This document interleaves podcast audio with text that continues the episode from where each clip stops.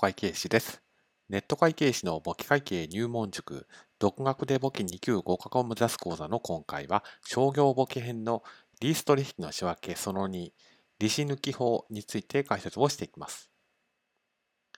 ファイナンスリース取引の仕分けですけれども、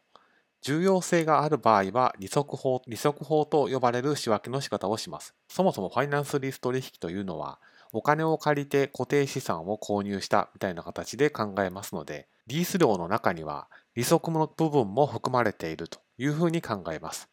でその利息の取り扱いについて実態をよく表しているのがこの利息法というんですけども、重要性があるのであれば利息法を採用します。でこの利息法というのは1級の範囲内ですので、今回の動画では取り扱いません。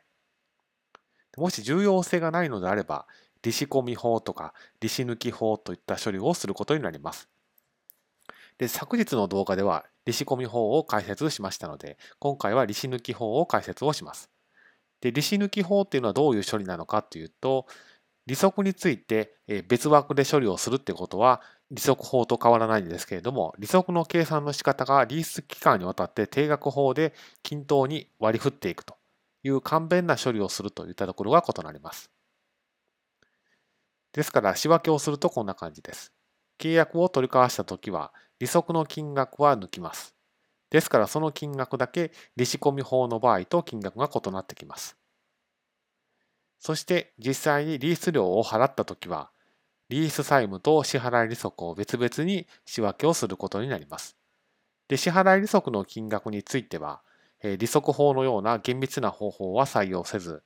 実際に払うことになる金額の中から利息の金額を抜き出して、その金額をリース期間にわたって定額法で処理をしていくことになります。で減価償却の計算の金額も昨日までは利子込み法でしたので金額は少し大きかったんですけれども利子の金額を抜いたリース資産の金額をベースに減価償却の計算をしていくことになりますので、まあ、その金額だけ利子込み法とは変わってくることになります。